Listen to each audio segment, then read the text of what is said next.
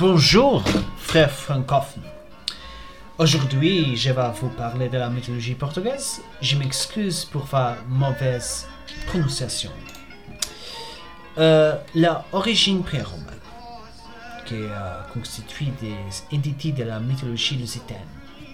La mythologie portugaise est basée sur la mythologie des peuples indigènes de la Lusitaine pré-romaine.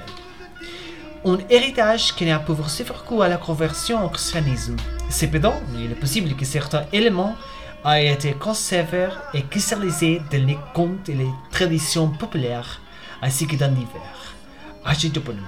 Comme le dit l'étude de Vasconcelos, il sera facile de montrer comment depuis le temps le plus ancien et lusitaine, même depuis le temps préhistorique, de nombreuses croyances, costumes, etc., les chrétiens dérivant du paganisme, la mythologie lusitaine, se forme déterminée en actes gravés dans la pierre, révèle l'existence d'une myriade de divinités, parmi lesquelles se distinguent Antégine, Pandoué et Divinico.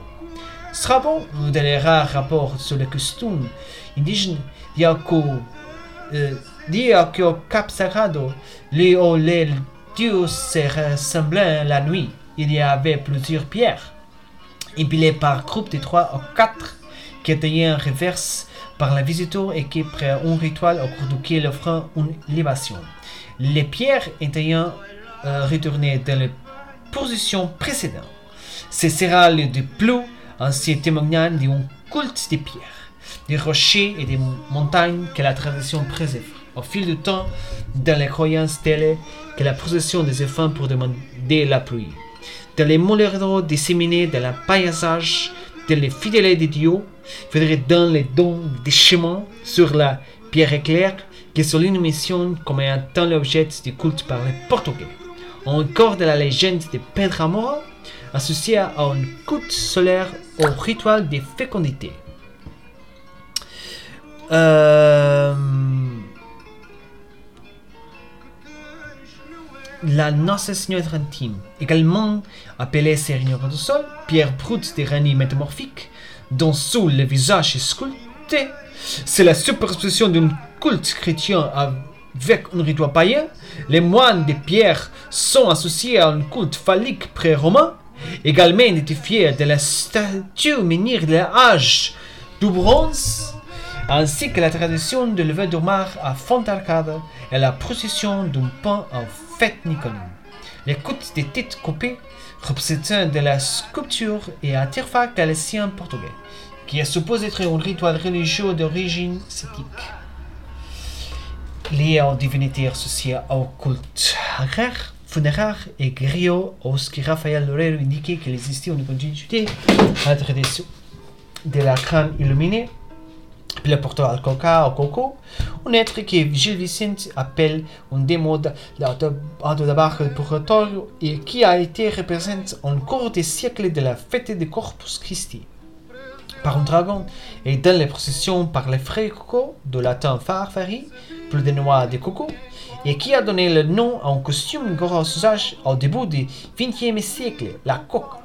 Les masques ibériques sont associés au rituel d'un solstice hiver et même à ceux célébrés à l'équinoxe de printemps, selon Elder Ferreira, qui leur attribue une origine celtique. Et cette tradition est associée à une autre également millénaire, celle des boucherons, des fous de Pâques et des galéros au Cambero, à Port-Romain. Après la conquête romane de la péninsule péninsule ibérique, la romanisation ultérieure, résultant, résultat de long processus d'acculturation, évident à partir de il siècle après Jésus. Les noms des divinités indigènes sont, sont sauvés latinisés en raison de leur similitude phonétique ou simplement associés en raison de la similitude des fonctions et des qualités. Au dieu grec romain, comme Arrêt Lusitanie, au Mars Cressuco.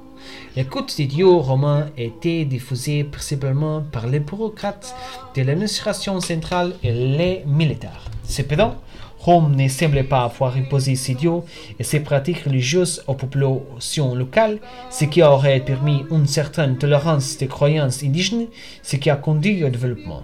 Naturellement, des phénomènes de concentration, bien que milieu rural, dans des zones plus éloignées, à partir des grands centres. Les phénomènes de coloration auraient un de rythme plus lent qui ont favorisé la permanence des cultes indígenas et la quasi-absence d'influence romane dans ces zones.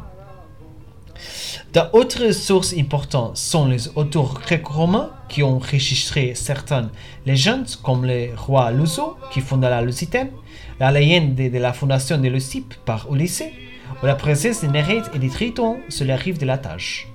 La tolérance religieuse cessera d'exister même pendant l'Empire romain. Les cultes païens ont fini par être interdits motivés par des intérêts politico-religieux de la part du clergé chrétien à partir du moment où l'Empire romain a assumé le christianisme comme religion.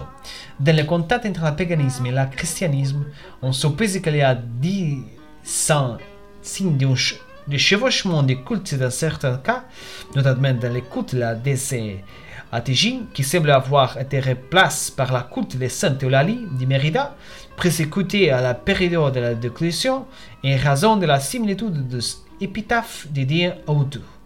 Les lieux de culte païens sont également édifiés de la toponyme de saint archaïque, martyr ou autre personnage sacré des premiers siècles de l'ère chrétienne, vénéra par les communautés chrétiennes primitives, lorsque ces lieux sacrés auront été christianisés.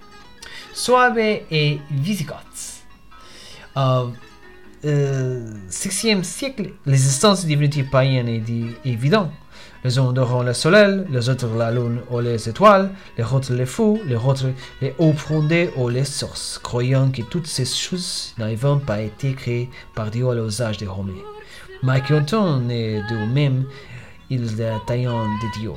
Plusieurs mythes et légendes ont été créés au cours de l'ère historique de la création de la nationalité et de l'élaboration acquise des contours pour l'élaborer au fil des générations. Les mythes portugais font partie des différents types de récits qui révèlent des aspects de l'imaginaire national portugais concentrés autour du cycle de la vie et de la mort et de la force de la nature provenant de diverses sources. Leur corps mystique portugais continue de se former et de s'éteindre depuis le 19 siècle. D'importantes contributions ont été portées à la collection de contes, légendes et folklore.